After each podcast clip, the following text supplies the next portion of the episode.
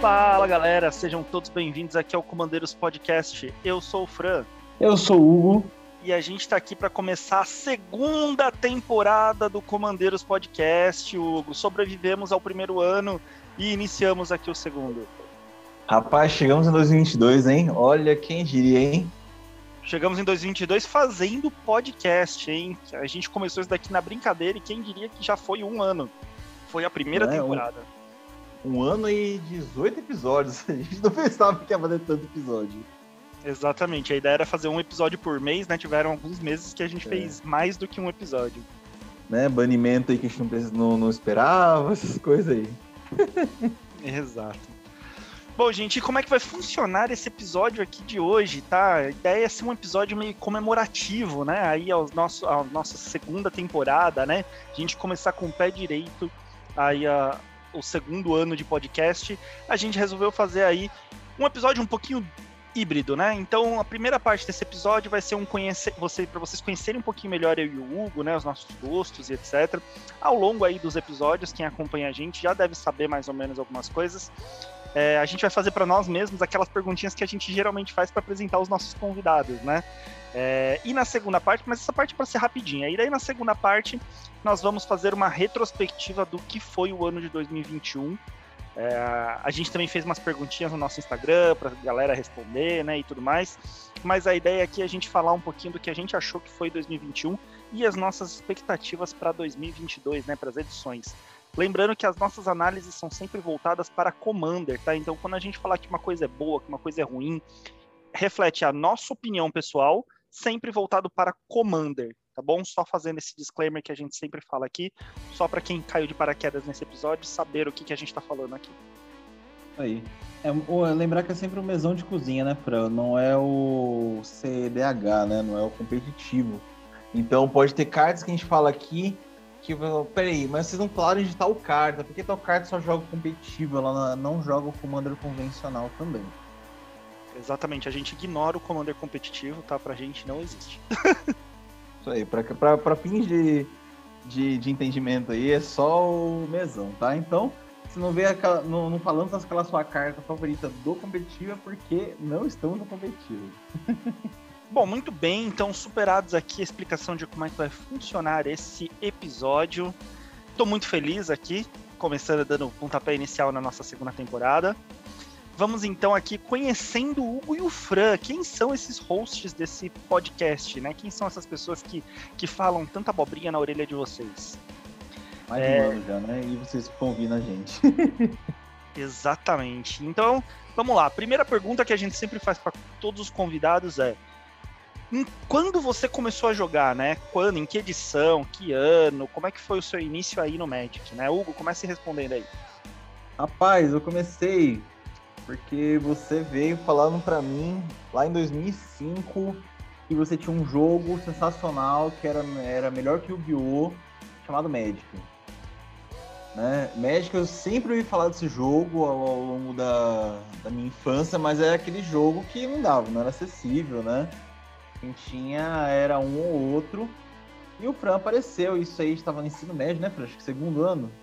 Ensino médio. Cara, tá aí, então, isso é meio obscuro, porque eu coloquei aqui na, na, nas minhas anotações que foi em 2004. Você tá falando que foi 2005.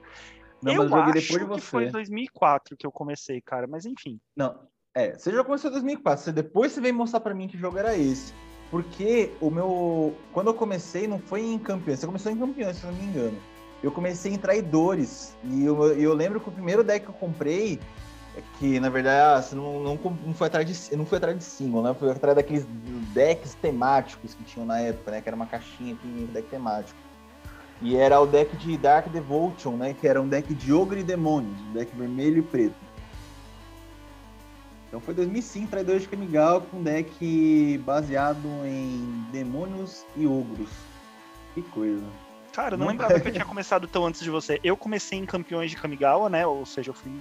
Comecei em uma edição antes do Hugo. Comecei, tinha acabado, praticamente acabado de sair Campeões de Kamigawa. Foi um amigo nosso, que inclusive a gente quer trazer ele aqui no podcast também, é, que me apresentou. Eu e o Hugo, a gente jogava muito Yu-Gi-Oh! É, com os amigos da escola, a gente já tava no colegial e tudo mais, mas a gente era daqueles que no colegial ficava jogando Yu-Gi-Oh! É, praticamente nosso primeiro ano do colegial inteiro a gente jogava Yu-Gi-Oh! E daí esse meu amigo, esse nosso amigo, né? Que estava estudando numa outra escola, falou assim: Ah, eu tenho um outro jogo mais legal que Yu-Gi-Oh! aqui para apresentar para vocês. Ele me ensinou as regras, eu comprei já logo de cara. Mal tinha aprendido a jogar, eu comprei logo de cara um deck de Kamigawa lá, aquele é, dos Yamabushi, né? Que era um deck mono red. Aliás, detestei. Odiei meu primeiro deck. é, e daí eu já comecei a jogar, mas não lembrava que tinha tido tanto tempo de diferença entre você, mas faz sentido, porque eu, eu comecei, tinha acabado de sair campeões, levando em consideração que de uma edição para outra deve ter uns três meses, né? Então pode ser que seja isso mesmo. Eu devo ter começado no finzinho de 2004 e você no comecinho de 2005, né? É, então eu peguei bastante traidores de Kamigawa. Acho que foi bem no começo, eu acho que eu lembro já tava até, até começando a sair.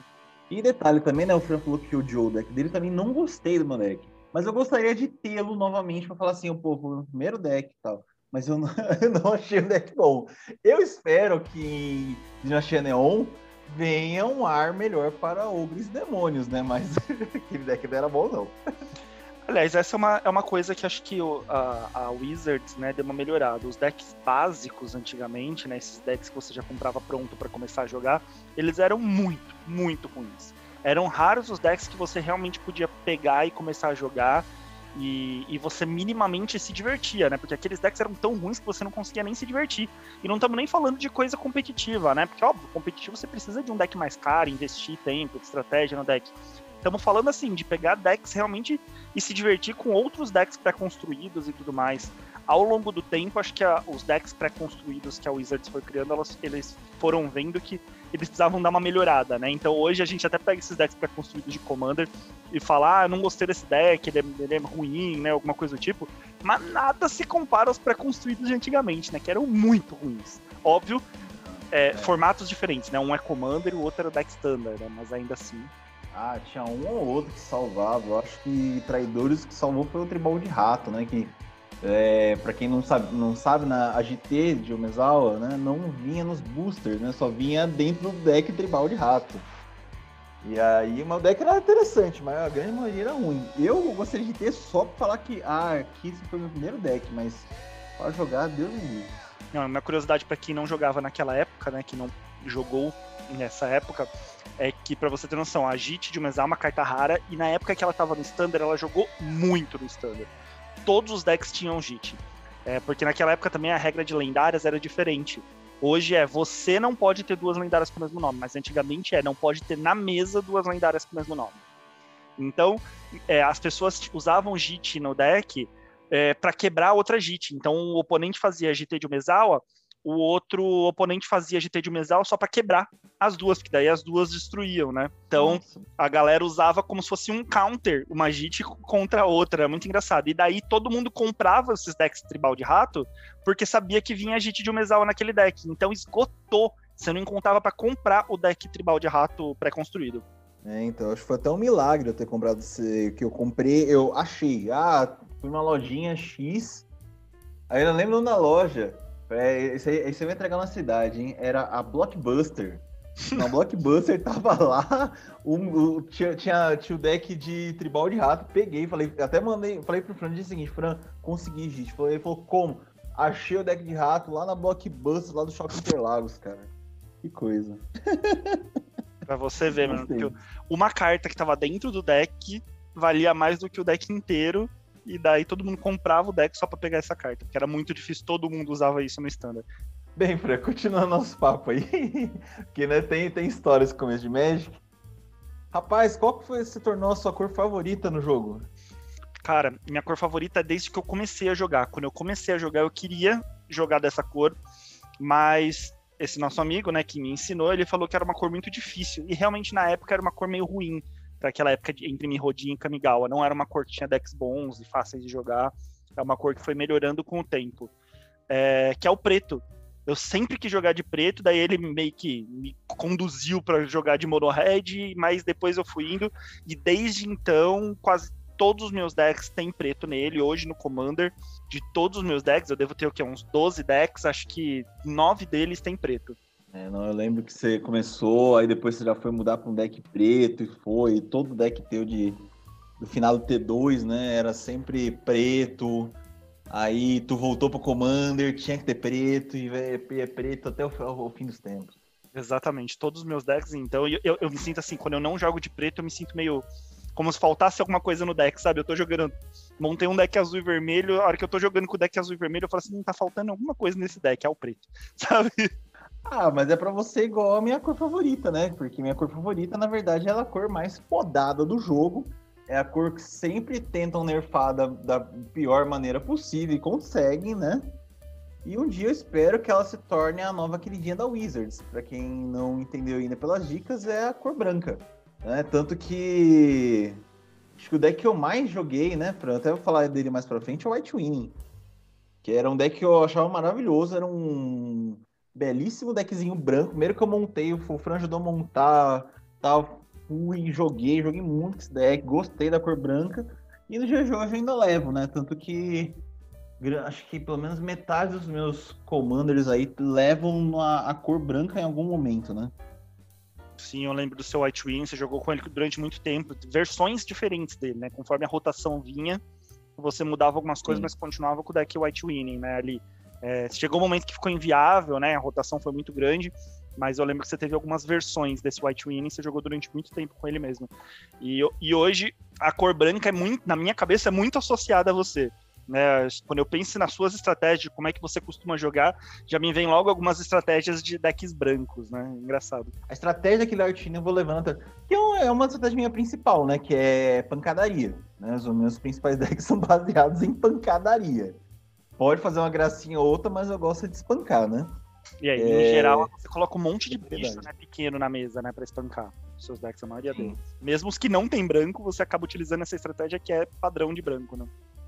Sim. E aí, como você falou, né, que você falou que os seus decks sem preto você acha meio estranho jogar. Acho que pra mim é o oposto, né? É os decks com a cor preta, né? Quando, quando eu jogo cor preta, preta é mais alguma coisa, não é branco, eu fico assim, hum, tá, vamos lá. É, dá, dá, dá pra ver como é que eu, que eu fico. Eu acabo até montando um deck um pouco mais controle, porque eu fico meio assim, pera, eu tô um pouco sem chão aqui. Mas vamos lá, né? Faz, faz parte montar deck fora da, da, da, casinha. E é engraçado que eu peguei tanta versão pelo vermelho que acho que até hoje a cor que eu menos gosto de jogar, eu jogo com todas. Obviamente, eu prefiro preto, eu jogo com todas. O vermelho é a cor que eu menos jogo. Eu me forcei assim, os últimos decks eu montei com vermelho para ser um pouquinho diferente, mas ainda assim, assim, é a cor que eu menos jogo, que eu menos me divirto jogando. Não, não gosto. Peguei, acho que meio ranço do vermelho. Ó, oh, eu não sei qual é a, a, a, tua carta favorita da cor branca, mas a minha já vou, vou adiantar. A minha é a Antífona Gloriosa. Se eu jogava de White Winning, eu amava White Winning, cara, a minha cor favorita, a minha carta favorita é a Antífona Gloriosa. Não, peraí. A pergunta é: qual que é a sua carta favorita da sua cor favorita, né? Então, no seu caso é a branca, no meu caso é a preta. Isso. é, então, para mim é antífona, cara, né? Ela lembra muito esse deck que eu joguei, que era o White Winnie no, no, T2, né? Eu tenho muitas boas lembranças do White Winnie. E ela, ela, é uma carta para mim que mostra que ah, você, ah, você, você tava com os bichos pequenos, tá, vai começar agora a crescer e vai começar a ir para cima que é uma das estratégias que eu penso muito nos meus decks, né? Você tá com as coisas pequenas tal, e do nada elas começam a crescer. E eu comecei a ver que tem como fazer crescer os bichos, né? De um jeito consistente, né? Foi com Antífona Gloriosa. Então, eu não uso elas nos meus decks no dia de hoje, infelizmente. Não achei espaço para elas nos meus decks com branco. Mas é uma carta que eu gosto bastante, né? Que é a nossa gloriosa Antífona. É, se eu fosse escolher uma carta branca, para mim seria a Croma. A Croma marcou muito assim minha, minha época. Eu gosto muito da croma como carta de forma geral, tá? Mas branco não é a minha cor. É, a minha cor, então, qual é a minha carta favorita da, da cor que eu gosto ser? Qual é a minha carta favorita? Preta? Eu dei uma roubada, tá, Hugo? Eu vou te dizer que eu gosto de muitas cartas pretas, eu não consegui me decidir de uma só. Então eu escolhi, na verdade, eu gosto dos Sorins e das Lilianas. Eu acho que ah, os dois. Um pack. É, eu fiz um pack. Eu gosto de todos os Sorins e de todas as Lilianas. Eu gosto deles como planinautas, eu gosto da história deles, eu gosto dos, eles como personagens, eu gosto deles como cartas, eu acho que é, assim, eu teria todas as cartas deles, em algum momento eu usaria em algum deck. Uh, assim, óbvio, uns mais, outros menos, né? Tem alguns Sorins mais que eu não gosto tanto, umas Lilianas que eu não gosto tanto, mas de forma geral, eu gosto muito, principalmente a Liliana, eu acho que ela representa muito bem como eu gosto de jogar com os deck, meus decks pretos, né? Então, eu não consegui escolher uma carta só, então minha resposta é com a minha carta favorita preta é Sorin e Liliana. Eu tava imaginando que você ia falar Liliana, mas não qual Liliana, né? Porque você é ficcionado por Liliana. Se tivesse a preço acessível aquele ciclo titular da Liliana, você até é o ciclo titular da Liliana. Não, com certeza. Mas eu gosto muito do Sorin também. Então, para mim, eu fico muito em pé de igualdade. Para mim, são os dois polinautas mais legais. Eu gosto muito dos dois. Bom, continuando aqui. Hugo, qual que é a sua guilda ou tribo favorita de Magic? Já que o Franley, então, ele roubou, né, na resposta da carta favorita dele da cor preta, eu vou, acho que dá uma roubada também na minha resposta aqui de guilda e tribo favorita. Eu não consegui escolher, né, a guilda favorita, então eu, vou, eu fico entre Boros e Selesnia né? É, eu fiquei pela as características das duas guildas me puxam muita atenção, né? Não tem como falar assim, ah, minha favorita é a Boros, ah, minha favorita é a Celeste. Não, minha favorita são essas duas aí. E seguem os princípios que eu sempre monto no, que eu sempre gostei de jogar, né? Então, minha resposta das guildas são elas. Entende? Não vou conseguir me dividir, não. Vou virar um, um Gired. E minha tribo favorita é a Fractious. Não tem muito o que falar. Ela se tornou-se a minha tribo favorita, porque sempre vi essa tribo desde que comecei a jogar, né? Só que beleza, via tal, e nunca vi deck dessa tribo e segue o barco. É, o Fran me apresentou em 2018 uma ideia de fazer a, o deck de Fractus, né? Que tanto é um do meu primeiro grande tribal aí, né? Após o deck de, de gatos que eu tinha adorado. E ele me apresentou tal, eu gostei muito da ideia do que os Fractus fazem, né? E aí eu comecei a pensar a história deles e eu adorei mais ainda, né? Que eles têm a mente coletiva, né? E eles compartilham essas habilidades entre si e todos eles evoluem rapidamente, dependente do, do campo que tá, para sobreviver. Né? A menos ser jogado no vulcão, que nem foi em Ra, né? que eles foram jogados no meio do vulcão, teletransportados, é, eles conseguem evoluir muito rápido, independente da situação, e passam essa ideia para os outros, né? Ah, se um tem voar, todos têm voar, e por aí vai, né? Então, essa ideia, para mim, é para mim é a, a, que faz eu gostar dessa tribo, e para mim é a melhor tribo do jogo. Bom, para mim, a minha guilda favorita é a guilda de Mir. Obviamente precisava ter preto, né? Minha guilda favorita precisava ter preto. Eu gosto, então, assim, é, para mim é unânime é, de Mir, porque a minha combinação favorita é o preto com azul. Se eu for acrescentar uma terceira cor, é preto, azul e verde. É, eu tenho que me controlar um pouco para não ficar tendo só deck preto e azul, só deck preto, azul e verde, ou às vezes até preto e verde, né? Eu gosto também um pouco de Golgari, mas assim, o preto e azul para mim é o concurso, tanto que eu tenho dois decks preto e azul. Né? E ah lá, tinha uma época... de novo, outro deck dele. é, tanto que tinha uma época que eu tava montando um terceiro deck preto e azul, eu falei, não, peraí, vou dar uma segurada, senão eu vou ficar com muito deck só preto e azul, muito deck muito parecido. É, e eu gosto muito de ladinos, né, ladinos e ninjas. Tanto que desde o começo eu sempre quis montar um deck de ninja, mas na época que eu comecei no Commander ainda não existia o Yuriko, ainda não existia metade dos ninjas que existem hoje, né? Então era um deck meio inviável, mas eu segurei as cartas de ninja até que eu falei assim, ah, um dia vai vir outros ninjas que eu vou conseguir montar esse deck, né? E tanto que veio e consegui montar, e hoje sou muito orgulhoso do meu deck de Yuriko. É, então acho que assim, questão de, de guilda é Admir, né? E consequentemente acaba sendo que a tribo favorita são os ninjas, né? Ou ladinos de alguma forma. Até quando eu jogava RPG, eu jogava sempre de ninja e de ladino, né? Então é meio que esse meu gosto.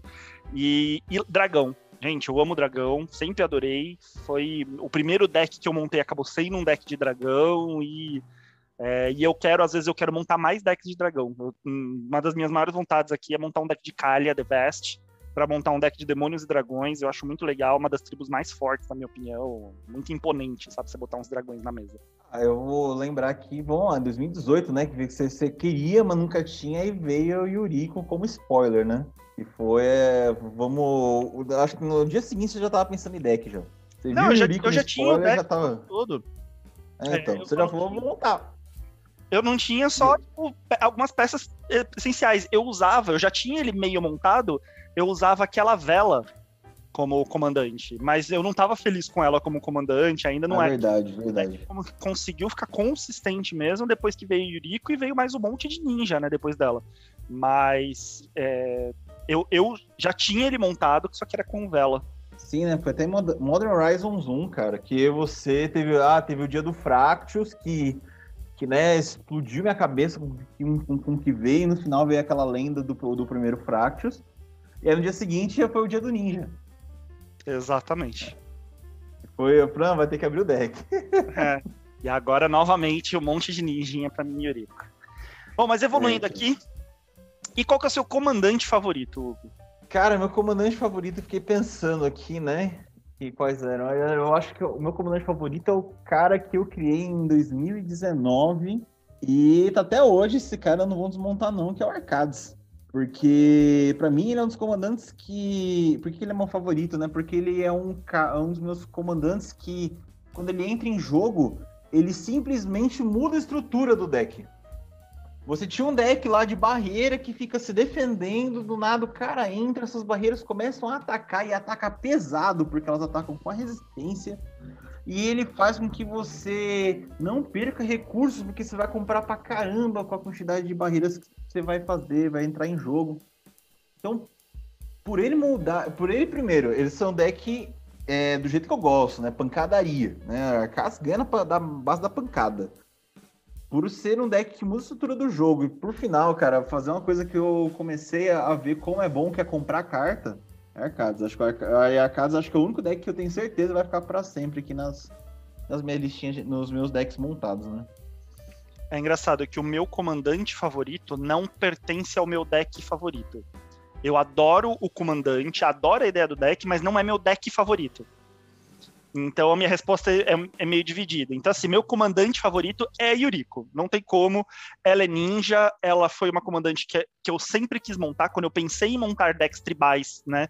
É, foi ela que veio na minha cabeça, então eu, eu queria montar um deck de ninja. Ela veio, ela encaixou que nem uma luva, eu adoro ela, eu acho ela muito forte, ela é excelente, então ela é minha comandante favorita mas o deck dela, por mais que eu adore meu deck de ninja, não é o meu deck favorito. Meu deck favorito é o Herdeiro do Urdragão, que é um deck de reanimação, que é uma mecânica que eu adoro, deck de dragão. Então, eu acho que minha resposta fica dividida entre Yuriko e o Herdeiro do Urdragão.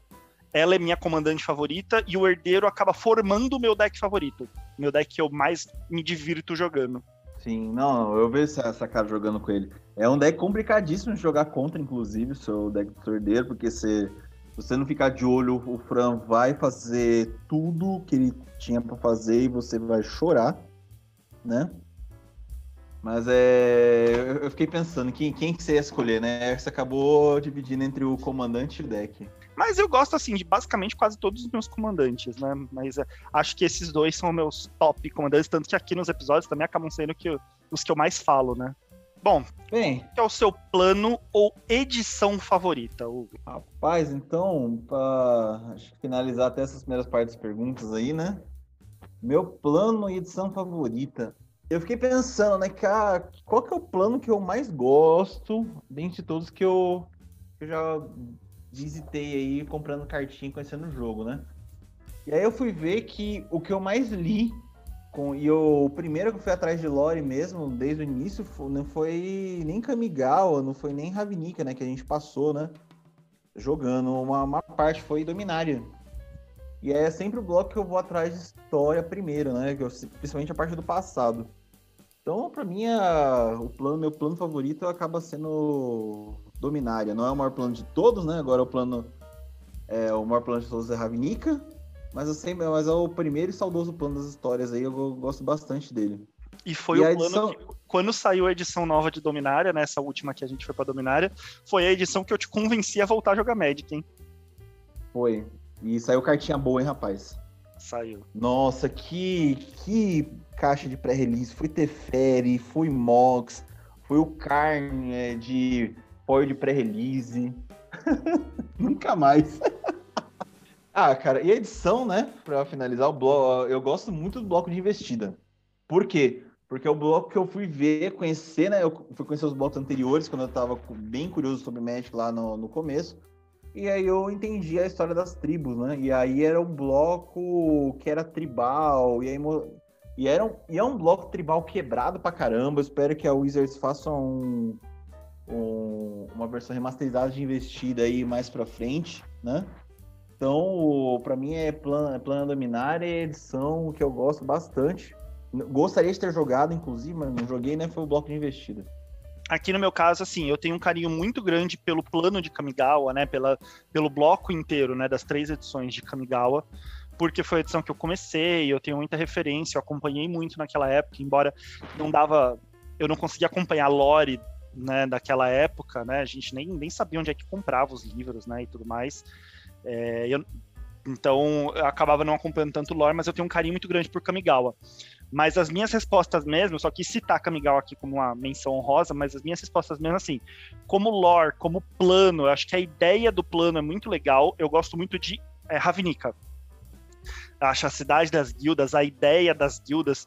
E eu lembro que quando saiu Ravnik, eu jogava já Magic, foi muito legal, porque era muito monocolor, ou artefato ou monocolor quando a gente jogava, né? Era Mirrodin e Kamigawa. Daí, de repente, é, veio uma edição em que começava a misturar cores, que era algo que eu queria fazer, então eu tenho um encanto muito grande pela temática de Ravnica. Embora lore dela, eu, eu acho meio escrotinha, principalmente quando começou a entrar muito planinalta lá, eu não curto muito. Mas é, a ambientação eu gosto muito de Ravnica. E como edição, assim, por causa do power level que foi, que eu lembro que foi uma explosão e tudo mais de power level, que eu falo, caraca, olha quanta cartinha legal. E eu sei que muita gente não vai concordar comigo, porque muita gente acha que essa edição foi fraca, mas para mim ela foi bem forte. É Guerra da Centelha, que coincidentemente acontece em Ravnica, né? Mas como edição, falando de power level, de edição, de mecânica que saiu, que saiu aquele monte de planinalta legal e etc daí a Guerra da Centelha. Tanto que, putz, nos nossos decks, né, meu, do Hugo, aqui do nosso grupo, muita gente usa muita carta de Guerra da Centelha, né? A gente chegou a comprar até uma box. Ah, Fran, não vou falar pra você assim, pessoal, é, pessoal que tá achando que a exposição pode ter sido fraca tal, eu vou falar pra dar uma repensada, dar uma lida de ver as cartas de novo, porque é, Guerra da Centelha é muito boa. Primeiro porque a, eu lembro que quando saiu, ficou eu e você Vendo spoiler por causa da, da lore. Toda a carta tinha uma parte da história. A gente ficava mostrando, puta, Fran, olha o que tá acontecendo, tá, tá, tá, papá. E as cartas são muito boas, assim, é como o Fran falou, no nosso playgroup a gente usa quase todos os decks, tem alguma carta de, de Gada Centelha. Sim, saiu Sempre coisa para muitos coisa. decks diferentes, né? Sim, demais. Sempre tem alguma coisinha de Gada Centelha, em uma que seja no, nos decks, né? A edição é muito boa. Eu acho que até mesmo. aquelas cartas estraga booster de Guerra da Centelha, elas são interessantes. Não vou dizer que são fortes, mas assim, numa, numa disputa entre cartas de power level baixo, até as estraga booster, tipo, se sobressaem, sabe? Eu concordo plenamente você tá falando. Shore foi uma edição muito boa. E como já tá, a gente já tá migrando aí para a resolução dos Firexianos daqui a uns anos aí, né? Eu espero que a edição que finalize essa história seja, seja tão boa quanto foi Guerra da Centelha como foi a finalização do Nicobolas, né? E a lore também, foi uma lore mega esperada. E é engraçado que foi meio próximo com, com os Vingadores Ultimato, né, também. Então, é, foi do Ultimato ou do Endgame? Não, foi acho que do Endgame. Daí é engraçado que são as duas coisas, daí eu, eu ainda zoava, né? Falando assim, ah, foi as duas finalizações. A finalização né, da, do arco da Marvel e a finalização do arco do Magic. Foi, para mim, foi muito especial. Sim. Mas é uma coisa da saudade, Fran. Uma coisa só pra gente terminar aqui, uma coisa da saudade, muito saudade, é pegar a carta Velório. Sim. Essa Já... foi uma muito para ver carta para Velório. A gente acompanhar realmente a lore pela carta, né? E, e acho que eles construíram ao longo do tempo uma narrativa muito legal que você realmente estava torcendo, né, para a resolução, de ver como é que ia acontecer e etc.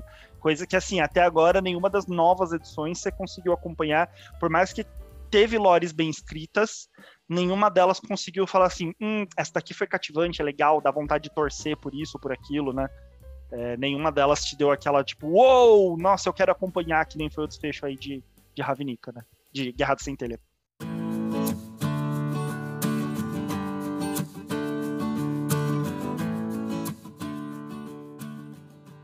Concluímos aqui a nossa parte de conheça os apresentadores, né? Mas foi só para ser um episódio especial, a gente fez essa parte. Agora vamos efetivamente para o tema da, daqui do nosso episódio, que é a retrospectiva de 2021. Vamos lá, Hugo, o que, que a gente tem de retrospectiva de 2021? Bem, acho que eu vou começar pela primeira pergunta aqui, né? Que a gente planejou para esse belíssimo episódio aqui, que é um pensamento nosso aqui. E aí, Fran, qual que foi a edição mais forte de 2021, cara? Caramba, já quer começar assim? Já quer começar assim, meter o pé na porta? que, que, como você quer começar? Vamos lá, como você quer começar? Assim? Não, bora lá, vamos lá. Qual que foi a edição mais forte de 2021? Cara, eu não, eu não tinha dado muita bola para essa edição, na verdade. Para mim, ela não tinha chamado tanta atenção.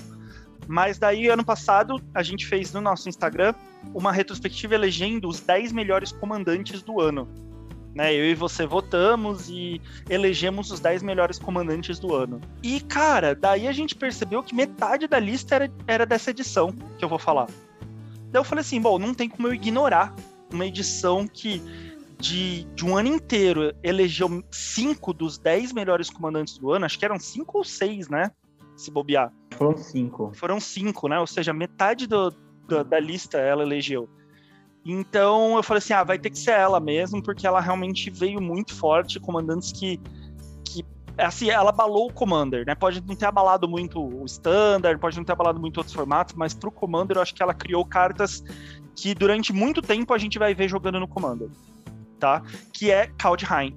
Eu acho que Kaldheim nos trouxe cartas muito interessantes, não necessariamente cartas quebradas, tá? Não estamos falando de cartas, nossa, essa carta quebrou o formato, alguma coisa do tipo, mas ela nos trouxe uh, cartas que eu acho que muita gente vai usar, muita gente montou decks com aqueles comandantes. Enfim, eu acho que de forma geral ela foi a edição mais marcante para Commander. É, embora as pessoas não se lembrem dela, mas falar assim, é Kaldheim, mas não lembro. Mas, inclusive, assim, Latril, por exemplo, é uma comandante que já entrou na, nos, entre os comandantes mais utilizados no EDHREC, sabe? Coisas desse tipo. E só como menção rosa, eu queria falar de Strixhaven, só vou citar Strixhaven porque acho que vieram muitas cartas interessantes também em Strixhaven que vão virar, ao longo do tempo aí, vão virar, como é que se diz? Staples, né? Do Commander. Mas meu voto fica para Kaldheim. Bem, vou concordar com você, né? Já que eu cheguei com os dois pés no peito perguntando se sou mais forte, né? eu vou concordar com você, cara. Não, não tem muito que falar, muito que dizer contra, não, por Kaldenheim.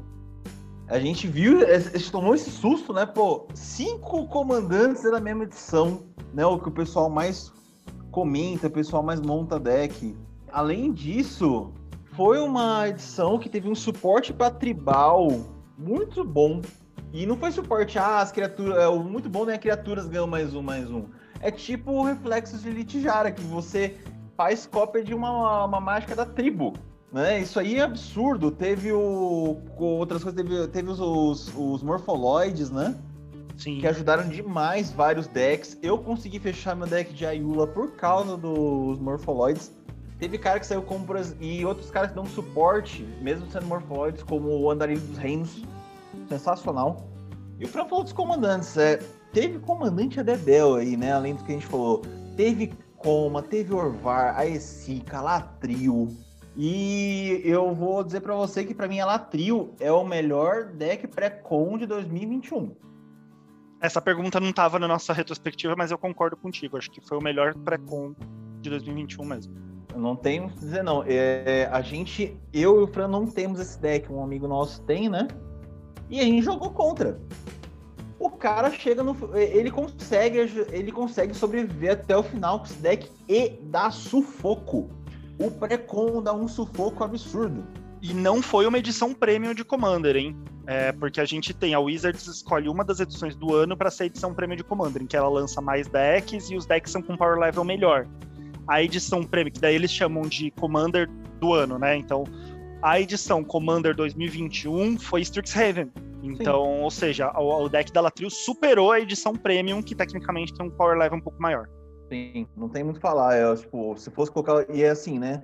Até infelizmente, né? Porque dos, do, o, pra mim, na minha opinião, os decks que dá, dá de pré-com, dá pra jogar melhor sozinho é Latril e depois é Will Hef, lá no final do ano, né? É os dois pré-cons que estão fora de 2021. Mas é Kaldheim, ele ele causou bastante, ele causou não, ele impressionou bastante, assim. A gente queria mais coisa, né? Faltou coisa com Foretel, que a gente falou bastante lá no, no top da edição de Kaldheim, quem quiser voltar para ouvir novamente, né? A gente comentou que faltou. Mas, assim, comparando com tudo que saiu do ano aí, cara, melhor, melhor edição mesmo, muito forte, muito forte. E aí eu vou concordar com o Frank, a segunda melhor que saiu foi Strixhaven. Porque, querendo ou não, gente, mudou muito a nossa concepção dos pares de cores. O que que era... Bom, Fran, o que que é para você, era para você até metade de 2021 a cor vermelha e branca? É, soldado. Soldadinho, causa dano, ganha de vida. E assim, não impo... Ah, mas só isso aconteceu quando era Boros, não. Todo mundo que sai nessas cores, desde antigamente, nesse conjunto de cores, era esse esquema. E aí os caras vai e me mete uma, uma faculdade chamada Sapio Forte, que os caras fazem é, sinergia com artefatos e o cemitério. Nessas Continua causando muito dano, mas sinergia com cemitério com artefato, né?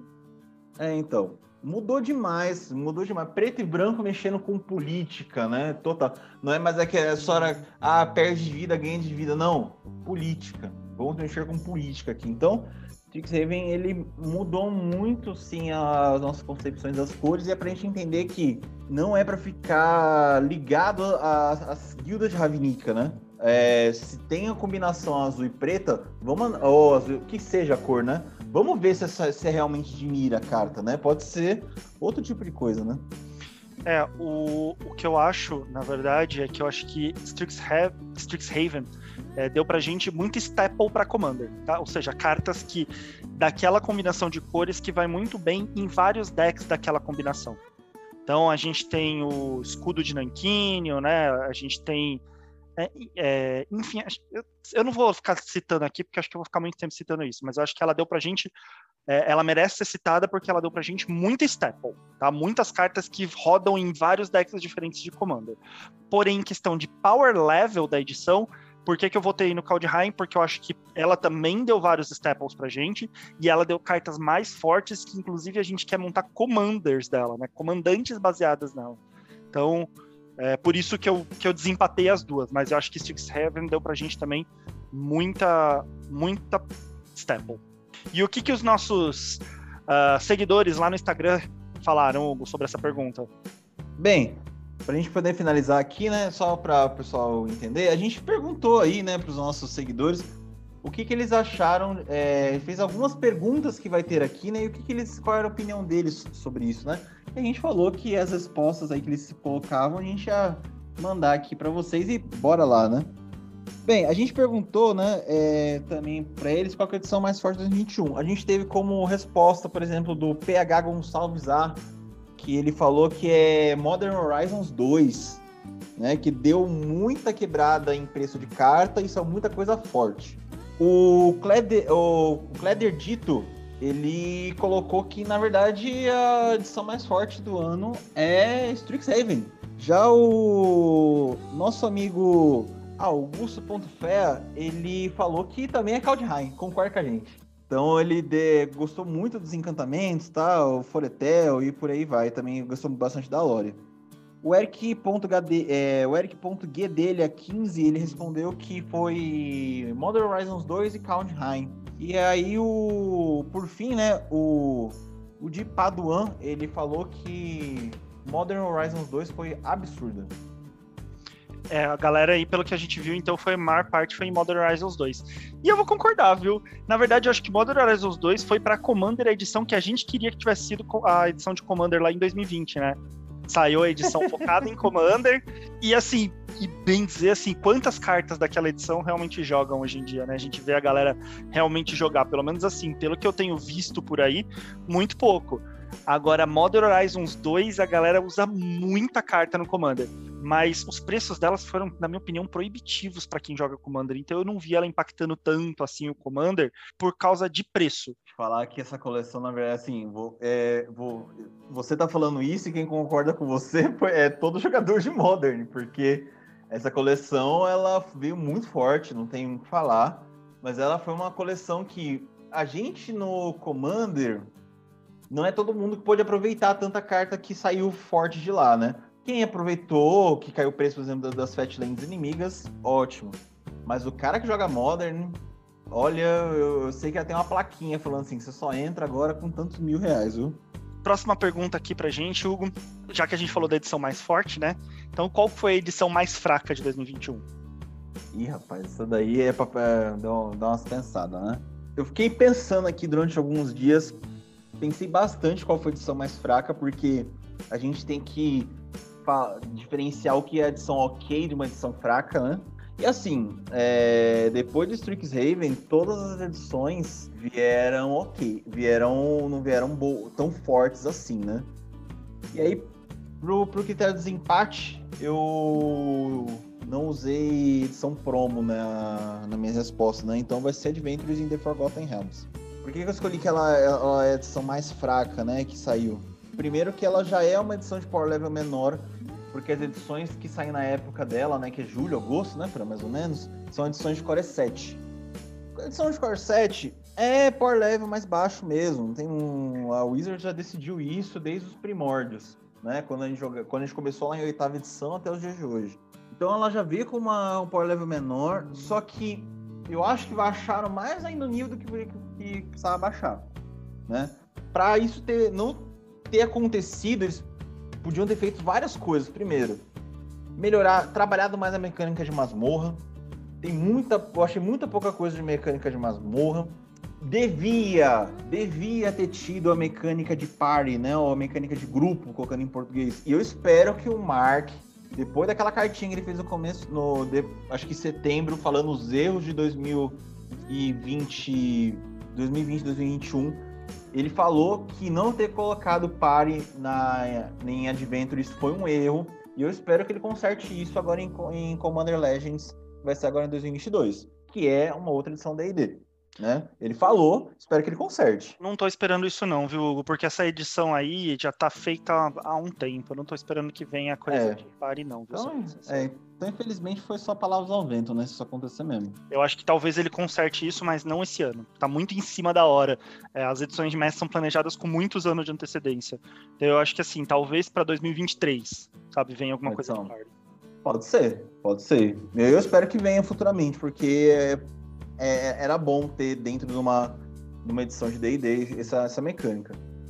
A outra coisa que podia ter ajudado as cartas, é, não, Power Level ser um pouco melhor, né? Cartas lendárias que deveriam ter sido melhor produzidas. Exemplo que todo mundo que joga D&D em Magic ficou indignado. Tarrasque.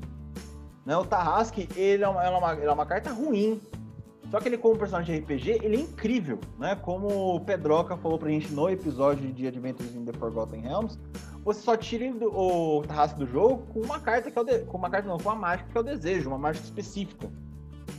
Por que, que não trouxeram isso pro Magic? Deixa o bicho quebrado mesmo. Deixa o bicho quebrado. Né? Não precisava ter feito isso. E teve outras lendárias também que ficou abaixo disso, desse nível aí. E para finalizar, eu digo que o power level dela foi o mais baixo de todos do ano, é que os precons também, que a gente comentou bastante, né, até fez episódio sobre, os precons hoje é melhor você comprar os comandantes separados do que o deck. Né? Por exemplo, o Prosper. O Prosper é, ele é um deck que você. Ele é um como. Uh, o deck em si, o pessoal não compra, o pessoal compra mais o Prosper sozinho e faz o deck. Como o Fran falou já algumas vezes que era melhor fazer isso e acabou virando essa situação para os outros decks também, né? Melhor comprar carta separada que comprar o próprio deck, infelizmente. É, eu concordo e discordo em igual proporção de você. Eu concordo realmente, eu acho que foi uma edição que a gente tinha uma expectativa alta nela e não sei se ela correspondeu tanto se for comparado com as outras edições do ano, mas ainda assim foi uma edição que me empolgou. Achei que tivesse, tiveram mecânicas legais. É, poderia ter vindo mais coisas das mecânicas dela. Eu achei que foi um ponto decisivo ali pro Vermelho e Preto começar a mexer com exílio. Foi bacana a masmorra. Eu gostaria de ter mais masmorras diferentes, mais coisas mais ousadas. Eu achei que foi uma edição que faltou um pouco de ousadia nela. A gente falou muito disso na nossa análise, né? Da, dessa edição. De forma geral, para a edição inteira faltou ousadia. Faltou um pouco de coragem ali da Wizards de de, de arriscar um pouco mais e colocar umas coisas um pouco mais fortes. Assim, a gente, como jogador de Commander, a gente gostaria de ver umas coisas um pouco mais, mais fortes, até um pouco mais quebradas ali na edição. Né? Eu entendo que de repente eles pensaram no power level mais baixo, até para balancear o standard, né, os formatos competitivos. mas a gente, como jogadores de Commander, gostaríamos de ter visto mais coisa um pouco mais forte, né? Mas eu gostei de algumas mecânicas dela, então eu não diria que é a edição mais fraca, né? Então por isso assim, eu concordo com você em partes, mas eu discordo em outras. Para mim, a edição mais fraca, que para mim foi, nhé, inclusive é, o nosso podcast de análise dela, para mim é um dos podcasts que eu menos gosto que a gente gravou ano passado, que é a de uh, Espiral Temporal Remasterizada.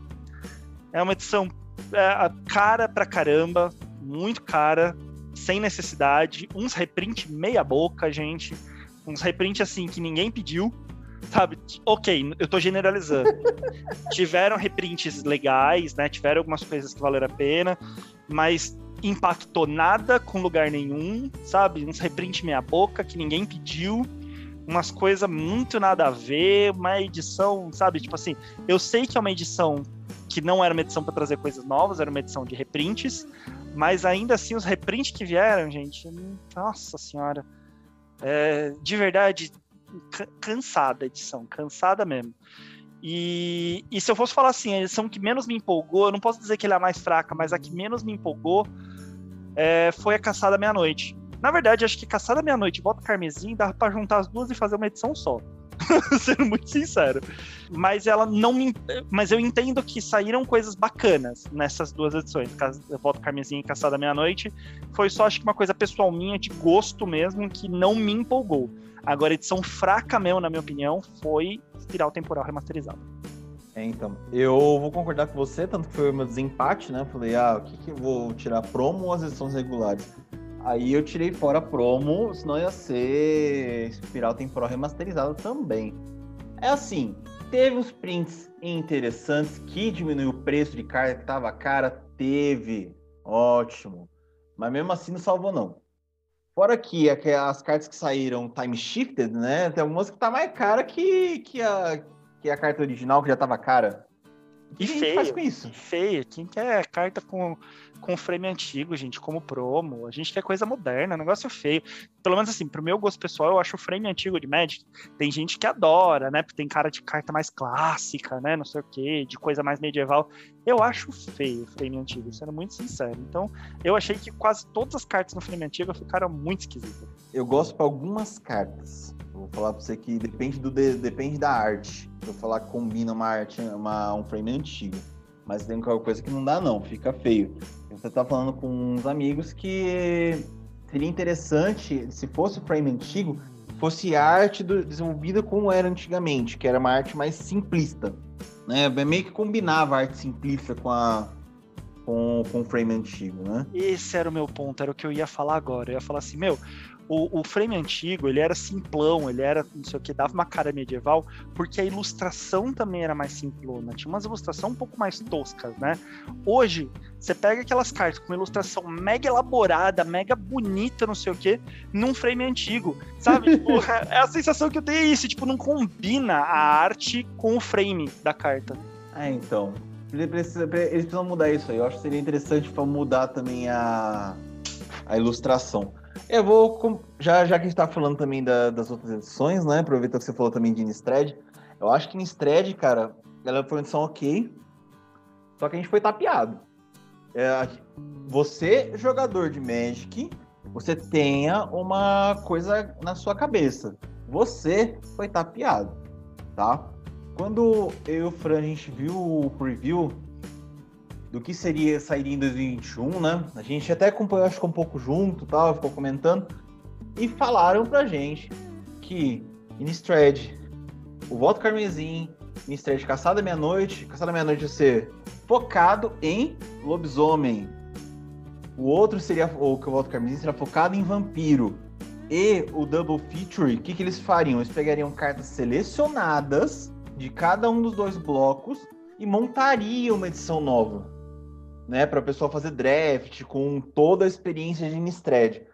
Acabou que esses dois caras viraram um bloco novo, que a gente pode chamar, sei lá, de Innistrad ou a, o Innistrad Endgame, né? Que não é nada a ver, tem nada a ver com, com a premissa de, com a premissa que foi passado. E a, o Double Feature, os caras fizeram o quê? Pegaram as duas edições sem selecionar as cartas e misturaram. E aí é o jogador que tem a sorte de tirar alguma coisa decente. Assim, a edição foi ok das duas, né? Você que é jogador de lobisomem deve estar odiando essa edição até agora. Tirando o Tovolar, mas fora isso deve estar odiando. E foi uma edição que foi tapeado. É, mas ainda assim não dá pra dizer que foram as edições mais fracas, né? Porque é, é, é, o que eu falei, pro meu gosto pessoal não me animou a edição, mas eu entendo que saíram coisas interessantes, sabe, na, nas duas edições. É, então, não dá, realmente não dá. É, foi ok, mas eu, a gente tem que lembrar que a gente foi tapeado. E qual que foi a opinião do público? ah, a opinião do público foi o seguinte: todo mundo, o PH Gonçalves A, o Kleder Dito, uh, quem mais respondeu aqui? O Eric.guedelha 15 e o de Paduan, todos eles responderam a mesma coisa. D&D. D&D. Ah, oh, D&D. o que tem de linda tem de fraca. É, já sabia que essa edição mais fraca mesmo, porque ela tá substituindo é, Core 7. O pessoal fala assim, ah, ela, ela é fraca, mas ela tem power level legalzinho. Mas foi todo mundo chegou na mesma resposta, D&D. Boa. Então tivemos uma, uma unanimidade aí.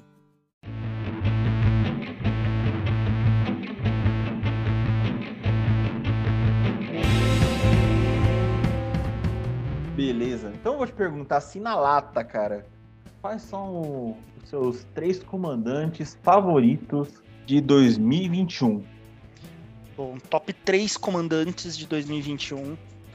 É, vou começar, vou fazer do, do terceiro pro primeiro, tá? Ah, só para avisar vocês, gente, as minhas respostas do Hugo a gente tá descobrindo aqui agora, tá? A gente fez igual a gente costuma fazer no nosso top da edição. A gente não combinou nossas respostas antes. Então o Hugo não sabe o que eu tô respondendo e eu não sei o que ele está respondendo. Bom, nossa base de surpresa. É, meu terceiro lugar nos top 3 comandantes ficou para Veiran. Na verdade, assim, é, eu fiquei entre Veiran e Latril. Então, fazer a menção rosa aí da Latril, ela não vai estar entre os três. É, mas eu tirei ela trio. Eu imaginei que o Hugo fosse falar dela e tudo mais, então eu falei assim: ah, vou tentar falar alguns comandantes diferentes, então eu tirei ela trio. Eu deixei a Veiran porque eu acho que ela veio é, para ser a comandante definitiva para esses decks azul e vermelho, que fazem muita mágica, que copia mágica. É, eu acho ela incrível, ela é muito forte, então ela merecia ser citada aqui na, nesse meu top 3 embora esse lugar poderia muito bem ser utilizado ser, ser da Latril, mas eu preferi porque eu achei que ela é uma comandante incrível, inclusive ela é a subcomandante do deck dela mesmo, que deveria ser, foi unânime na, na nossa análise, que ela deveria ser a comandante do deck, né? Cara, meu terceiro lugar foi o, o Ojir. Não tem muito o que falar não, porque novamente eu fiquei muito impressionado com as mudanças de Strixhaven e Sapio Forte, foi a que acho que mais mudou, né? Não tem ah, mudou totalmente né, a, a, temática do, do vermelho e do branco. Então, eu vou escolher esse cara como meu terceiro porque ele me impressionou, tá? O, o, o, deck em si me impressionou e ele me impressionou junto também. Então, cara, você é o terceiro hoje. Parabéns. O meu segundo lugar vai para Drix e Neve. Primeiro, porque ele me fez querer comprar é, é o primeiro comandante, assim, muito tempo que me faz querer comprar um deck pré-com. Eu não gosto de pré-cons. Eu acho que, sei lá, você consegue comprar as cartas singles de um deck e montar ele. Eu prefiro, eu prefiro montar a minha própria estratégia, sabe? Eu compro um comandante, vou comprando as cartinhas separadamente e monto. Acho bacana quem compra pré-con, não tenho nada contra. É, para mim, pro meu estilo de, de, montagem de deck, não funciona. E eu acho que eu economizo muito dinheiro fazendo dessa forma que eu faço. Tá? É, e o Adrix de Neve foi o primeiro que me fez querer comprar um deck pré-con. E ele veio como uma criatura que multiplica tokens, que era algo que a gente via basicamente só no verde e no branco, mas com encantamentos, né? É, ele veio com uma criatura que faz isso, uma criatura que se defende, não tem um custo de mana absurdo, é, numa cor que não existia isso, né? Que é no azul, né? Então no azul e verde a gente passou a ter isso. É, eu acho que ele é um comandante versátil. Você pode montar um deck é, de forma geral com, com, com, tokens, mas de N formas diferentes com ele. É, então eu gosto bastante do Adrix Neve. Ele entra bem tanto como comandante quanto como dentro das 99 de decks de tokens de forma geral. Então, para mim, ele merece muito estar aqui no meu segundo lugar. Concordo com o segundo lugar. É, é, o, é um, um, mais um duplicador de ficha que tava precisando, porque a gente sabe como o duplicador de ficha tá caro, meu Deus do céu. Né? É, vocês sabem que o Fran, ele não costuma comprar cartas caras. Né? O Fran Limax, ele sempre é aquelas cartas que tem um certo valor. Carta cara é só em, depende do valor somente em último caso. Pra vocês terem uma ideia, quando teve o reprint de Double Season, Double Season no, em. Qual que é o nome da edição, Fran, última que saiu? Double Masters. Double Masters. A, Double Masters. A gente tava conversando, a carta caiu pra 100 reais, a gente tava falando, Fran, eu acho que a gente devia comprar. E, o, e o Fran falou, é. Por quê? Porque ou vai ter essa carta esse preço, ou não vai ter mais. Eu, eu lembro que foi uma das poucas cartas que você falou, é, acho que eu preciso comprar isso aqui, nem seja para vender depois né? E esse cara salvou, salvou demais. Ele muda realmente, é uma criatura que pode ser seu comandante, e aí você pode criar deck que duplica, cara. Tolkien, que coisa linda. Bem, o meu top 2, ele é o cara que eu fiquei impressionado com o commander dele, porque é um commander do tipo de deck que eu gosto também muito, que é deck escapista, né? Que é Coma, né? Coma, para mim, é um comandante que é ataque e defesa na mesma carta, porque esses tokens que vai fazendo a cada turno é absurdo o que faz. Né? Já, ah, deixa como indestrutível ou vira permanente, a habilidade não pode ser ativada. Já é, olha a defesa. Né? Você defende seu próprio comandante e defende e se livra de um problemão que pode estar acontecendo. E no dependendo da situação, você vai fazer token 3-3 que aí no seu turno você vai começar a. pode aumentar o poder deles, pode fazer mais tokens se for o caso e começar a causar, bater em todo mundo, né? E o deck é, focado em Coma é um deck muito escapista, muito controle, também tem a parte de pancadaria. Então, como é uma cartinha que é ataque e defesa na mesma carta, eu gosto muito de coisas assim, é, para mim é o top 2. Eu não vou nem fazer comentário sobre o seu, porque o meu primeiro lugar é Coma. então complemente. É, Coma para mim ficou em primeiro lugar por ser, tipo, meu, essa criatura só falta fazer café. Ela se deixa indestrutível, ela, é, ela consegue um deck bem montado de como ele consegue ser muito opressor na mesa. É, eu achei essa carta incrível, embora eu não, não me deu vontade de montar um deck de coma. Eu acho que ela é, ela é uma carta incrível que assim, ela se protege, ela consegue encher a mesa de criatura também para bater, se o oponente não tomar cuidado, é, e daqui a pouco ele tá cheio de cobra lá, de serpente batendo nele. É, aliás, uma dor no coração é que ele faz toquinho de serpentes, não de cobras, né? Paul Wizards. Você então. machucou meu coraçãozinho com uma dessa, porque meu deck de cobra ia adorar até ela. E eu acho que assim, a, a Koma é assim, o comandante mais é, versátil, ele joga nas 11 posições. Se fosse um jogador de futebol, ele jogaria em todas as 11 posições, sabe? Na minha opinião. Ele consegue ser bom atacante, bom defensor, bom meio de campo. É, e aí a gente tá, tá, reforçando que, pelo menos assim, no, no, meu top 3 aqui, duas cartas azuis e verdes, provando que a Wizards pega pesado no power level para cartas azuis e verdes. Inclusive, a Coma joga muito bem num deck de Adrix e Neve e o Adrix Neve joga muito bem num deck de Coma, tá? Então são meio que duas cartas que se complementam muito bem. É... Eu tô pensando aqui, Adrix Neve é, duplicando essa, essas fichas. Duas por turno já é problema. Aí o problema já é. Aí o problema fica, fica complicado. Aí fica difícil de lidar. É, para quem costuma assistir, para quem costuma assistir vídeos de gameplay, a gente teve uma partida no Game Night em que o carinha lá do Cobra Kai, o Falcão do Cobra Kai, jogou com o deck de Coma. E de verdade, é, ele dominou a partida do começo ao fim, né? Não vou falar quem ganha no final, deixo para vocês assistirem, não vou dar esse spoiler.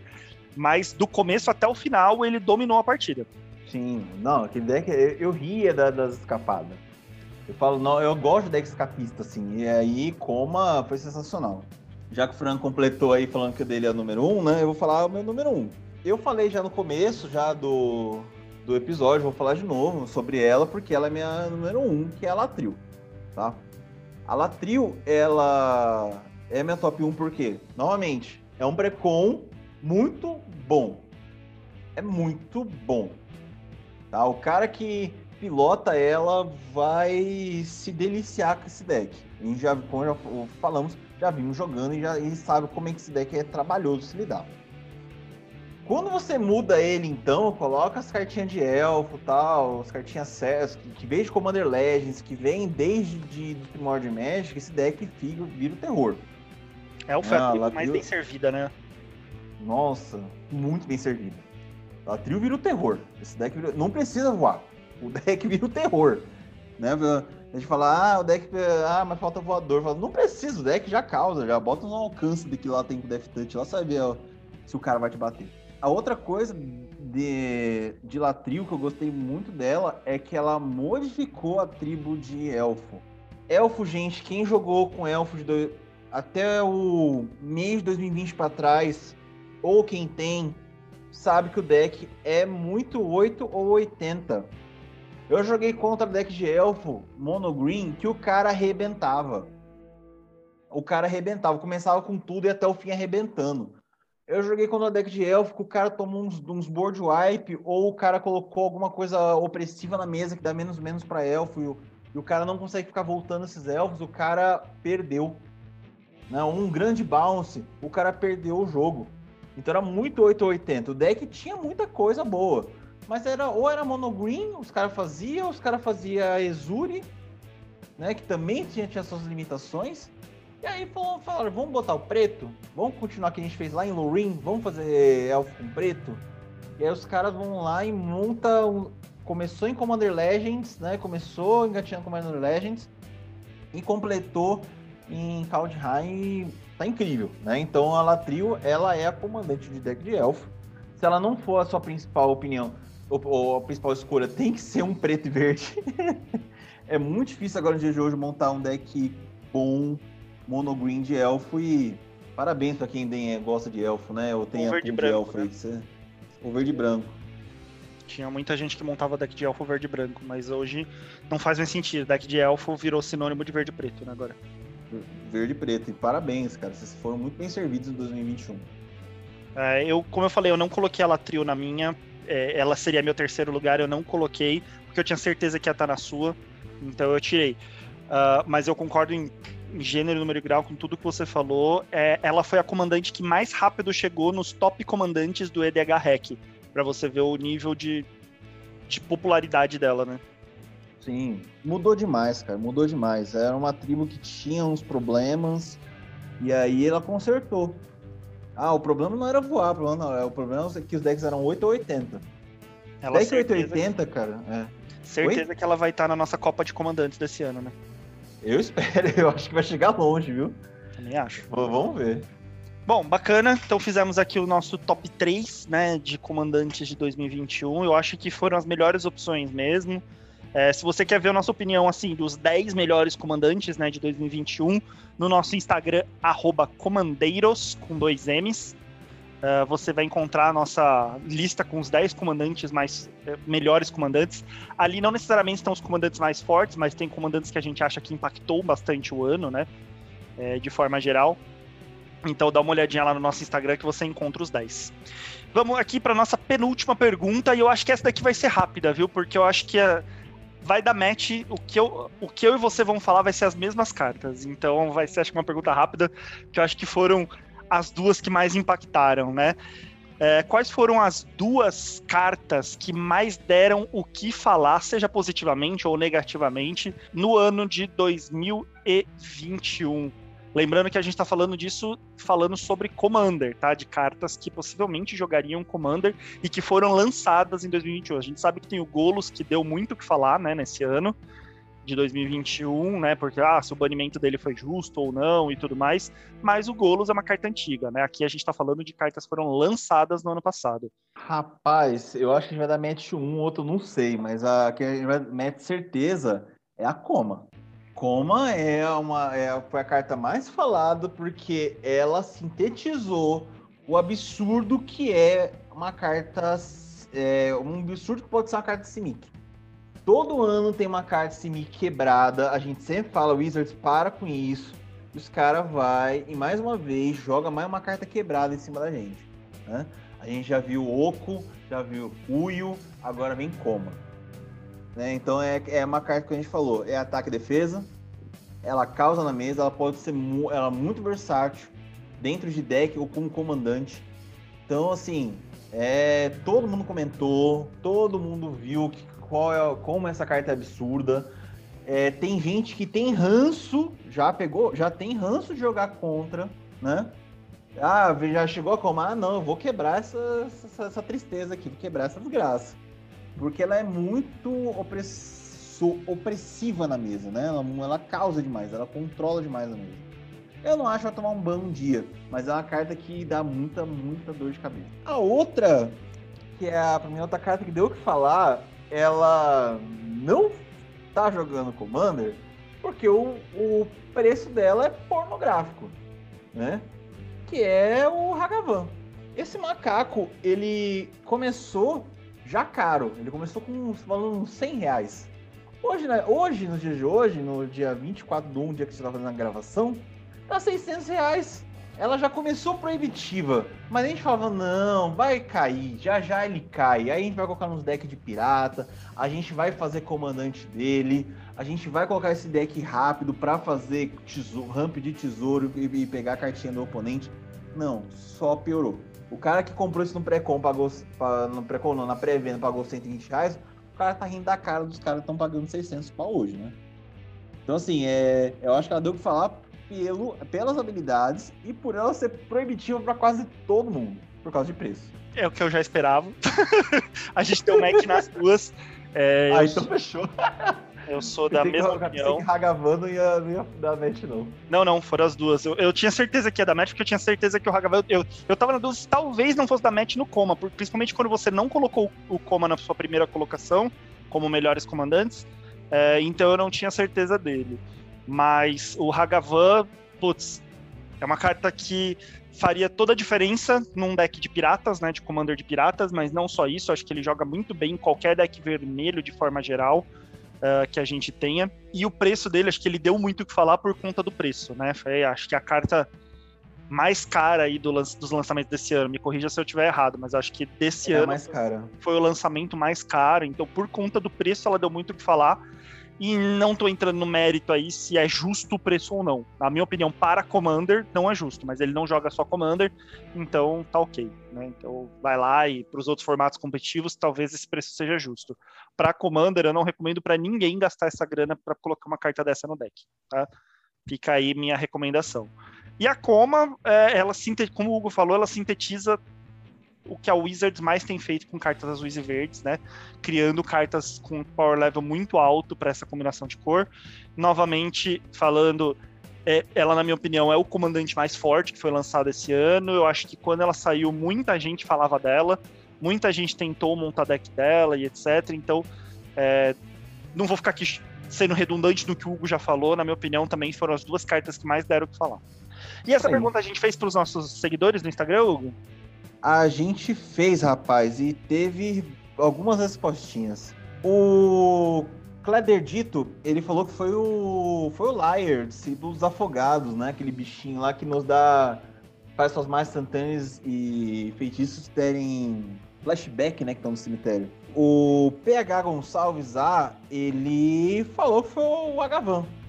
Né? O Hagavan que teve impacto bem agressivo, principalmente para quem joga com, é competitivo. Outra, outro que respondeu aqui foi o Eric.guedelha 15, que foi, falou que foi, ah, foi coma. O de Paduan falou que também foi coma, sem sombra de dúvida. Ele também mencionou a Tergrid como uma, uma dos comandantes mais hateados que já tiveram nesse ano aí. Concordo também, porque se é um bicho que deixar na mesa, chora. Né? O Alex Pazuello respondeu que foi o Hagavan também. O Necro Inc. falou que foi o Hagavan. Aproveitando, não falei dele, né? O, o Necro Inc. falou que a voto carmesim foi a edição mais fraca. Eu acho que foi o único voto contrário aí, que eu não comentei. O Rodri Cirqueira, ele falou que foi o Vorinclex, salteador monstruoso aí a carta que mais deu o que falar. E deu até que ter falado, né, Fran, também. É verdade, ela estaria. Se a gente fosse falar de mais cartas que deram o que falar, acho que ele estaria entre eles. E o que mais? Aqui, e para terminar, a gente tem a resposta da torre de comando, que para ele, a torre de comando, a carta que deu o que falar foi o peru. o peru foi esse ano? Peru foi esse ano, é MH2. Pô, oh, verdade, ó, teve o peru, mano. Ah, o peru deu muito o que falar, gerou muito meme. Ó, eu quero mudar minha resposta. Eu vou tirar o como, eu vou falar o peru agora. o peru deu o que falar. Deu o peru, virou meme. Eu queria colocar o peru na mesa. É, é, mudei, acabei de mudar ao vivo aqui, ó. Gra... Durante a gravação, tô mudando. Não, a minha resposta não é mais como e Hagavan, é peru e Hagavan. Deus do céu, o Franco colocou o peru na mesa. Estou introduzindo o peru nesse podcast. e deixa aqui a minha indignação, a minha nota de repúdio, minha nota de indignação aqui, que Wizards foi covarde que vocês fizeram de traduzir peru para pairu. Por que que não deixou peru? Ah. Qual que é o problema de deixar o peru? Mas para mim, vai ser sempre, no meu coraçãozinho, vai ser sempre peru. Todo mundo queria o peru, cara coloca, os caras colocam pairu. Isso aí foi, foi. Não, não pode. Os caras que me traduzem o negócio como muriçoca vara, vai lá, mas não, pa, pa, é peru não, tem que ser pairu. Ah, sacanagem. Bom, para encerrar então esse podcast, mas antes da gente encerrar com a última perguntinha aqui, queria lembrar vocês de seguirem as nossas redes sociais. A gente já falou bastante, ó, vocês podem ver que a gente tem bastante interação aí no nosso Instagram, né? Comandeiros, com dois M's e S no final. É, lá você consegue interagir com a gente, mandar perguntas, sugestões, mandar seu feedback, né? É, que aqui no, aqui, se você está ouvindo provavelmente para algum agregador de podcast, não tem um lugarzinho para você poder comentar, né? O que você está achando, interagir com a gente. Então, interajam com a gente pelo nosso Instagram, né? Manda um direct lá para a gente, a gente gosta muito de ouvir. É o que anima a gente a continuar. E a gente também lança todos os episódios no nosso canal lá do YouTube, segue. Segue a gente lá, a gente tem pouco seguidor no nosso canal do YouTube. Nossos downloads no Spotify é muito bom, mas no YouTube a gente tem pouco, então segue a gente lá, curte, compartilha com qualquer pessoa que você acha que vai gostar dessa aqui, dessas besteiras que a gente fala, compartilha pra gente ter cada vez mais ouvintes, a gente espalhar a palavra do Commander. Segue a gente lá que estão esperando vocês aí pra gente conversar. Falando, já, já falamos aqui as nossas, as nossos achismos né, sobre 2021. E aí, Fran, quais são as suas expectativas para esse ano de 2022? altíssimas. Vou dizer que eu tô com a expectativa lá no alto e isso me preocupa, porque quanto mais alta a expectativa vai, maior é a queda, né? 2023 aqui, a gente pega esse trecho aqui da conversa e coloca na edição. É. Quando a gente for fazer a retrospectiva no ano que vem, a gente coloca meu trechinho, né? Deu falando. E eu tinha, assim, eu tinha esperança desse ano eu não gastar tanto dinheiro com Magic, né? Eu, caramba, ano passado montei um monte de deck, né? Não vou gastar tanto dinheiro esse ano. Ai, já vi, pelos poucos spoilers que a gente já teve aí sobre Neon Dynasty, eu já vi que eu vou ter que abrir a carteira. Porque, como eu falei para vocês, eu tenho um carinho muito grande por Kamigawa. Então, tô com expectativas muito altas com Neon Dynasty, principalmente porque muito, pelo menos metade dos meus decks tem interações muito fortes com a edição de Kamigawa. Então, meu deck de dragão tem expectativas muito grandes com os dragões lá de Kamigawa. Eu tenho um deck de cobras, eu tenho um deck de ratos, eu tenho um deck de Holden. É, então, eu tenho um deck de ninjas, então eu tenho expectativas altas aí para coisas muito legais. Eu queria muito poder montar um deck de Zubeira. É, eu, ainda tenho esperança de que vão sair mais Zubeiras para eu poder montar um deck de combo de Zubeira para Commander.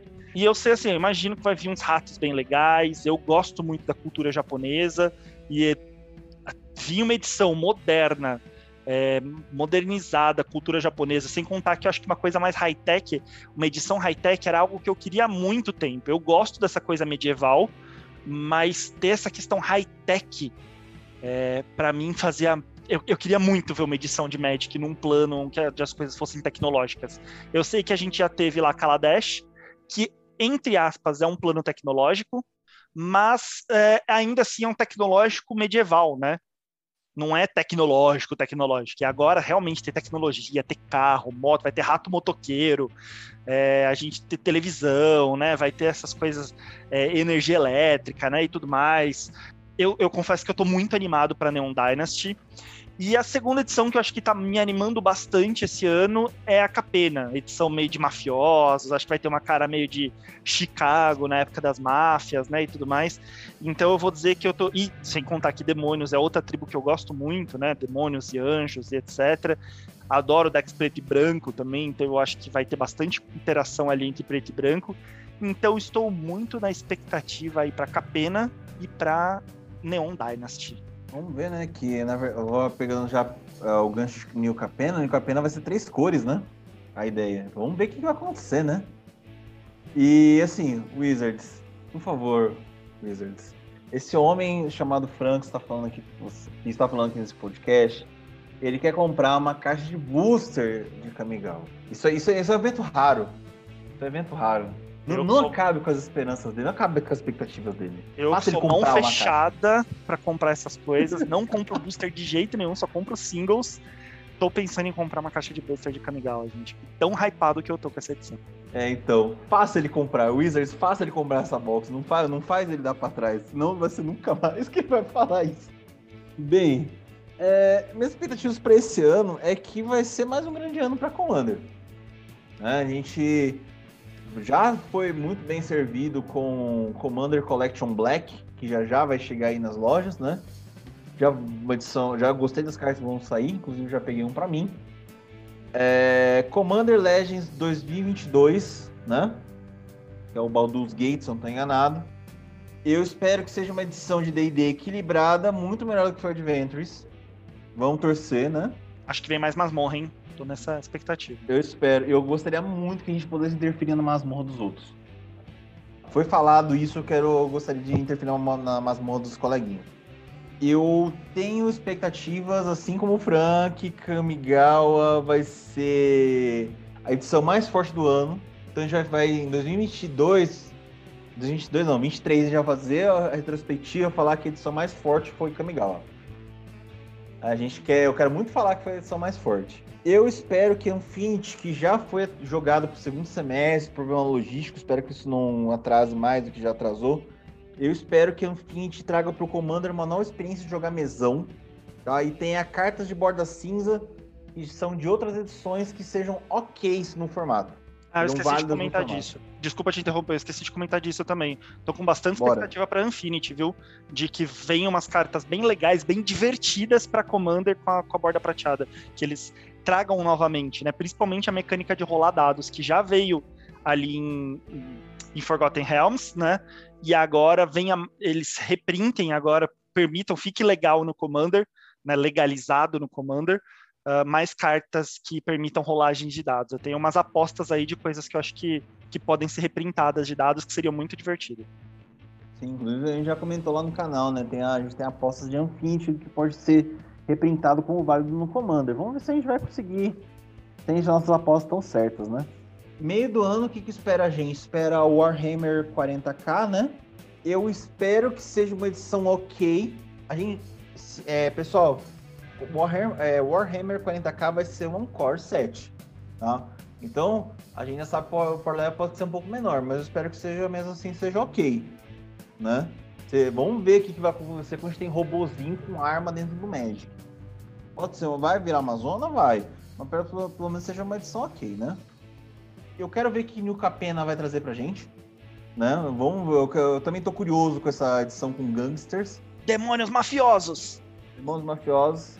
E para o final do ano, Dominar United e Guerra dos Irmãos. Eu tô na expectativa que vão ser duas edições lindas, principalmente Guerra dos Irmãos, que vai servir mais a gente com artefato.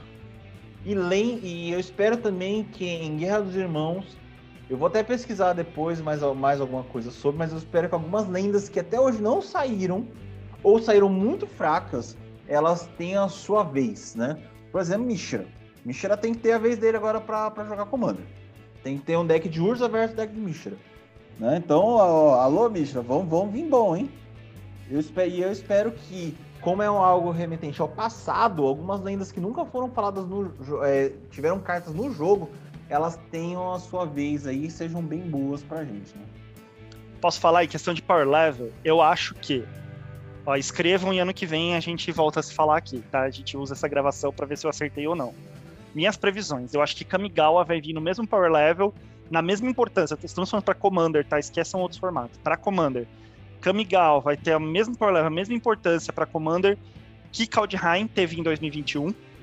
Então eu já estou prevendo que ela vai ser a edição mais forte de 2022. Eu acho que uh, New Capena vai ser o equivalente a Strixhaven. Acho que o Warhammer 40k vai ser o equivalente a Forgotten Realms. Então, ou seja, vai ser uma edição que a galera que tem uma base de fãs muito grande, mas a hora que sair vai ter um power level relativamente baixo. Vai ter umas coisinhas diferentes, mas vai ser baixo.